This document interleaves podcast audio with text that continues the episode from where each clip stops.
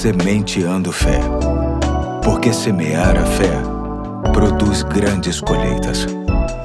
Olá, aqui é o Pastor Eduardo. Hoje é terça-feira, dia 6 de setembro de 2022, dia em que completo oito anos como pastor titular da Igreja Batista do Fonseca e aproveito esta oportunidade para deixar a minha gratidão a Deus pela oportunidade que Ele me deu de servi-lo, juntamente com a Neiva, o André e o Pedro, liderando uma de suas igrejas e pelos amigos mais chegados que irmãos que obtive ao longo deste tempo. A todos o meu muito obrigado pelo carinho, paciência, disposição em me ajudar e fazer da IBF a melhor igreja que ela possa ser. Estarei sempre contando com a minha família e com a família IBF para continuar sendo gente que ama a gente. Hoje quero começar uma nova série cujo título é As Armas da Fé que tem como texto básico Efésios 6, de 10 a 18, e hoje quero destacar os versos de 10 a 12. Diz assim o texto: Finalmente, fortalecei-vos no Senhor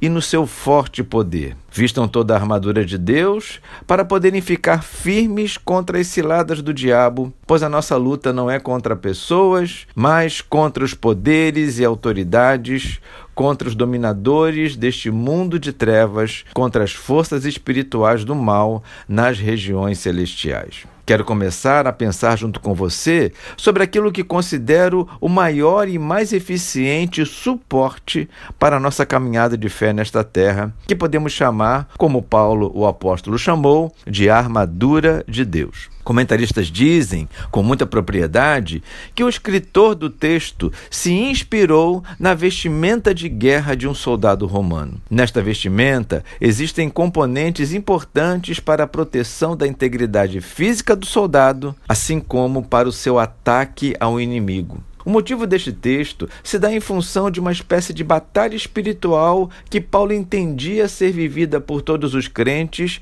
frente ao inimigo de nossas almas. Esta batalha acontecia nos tempos do apóstolo, assim como acontece no nosso tempo também.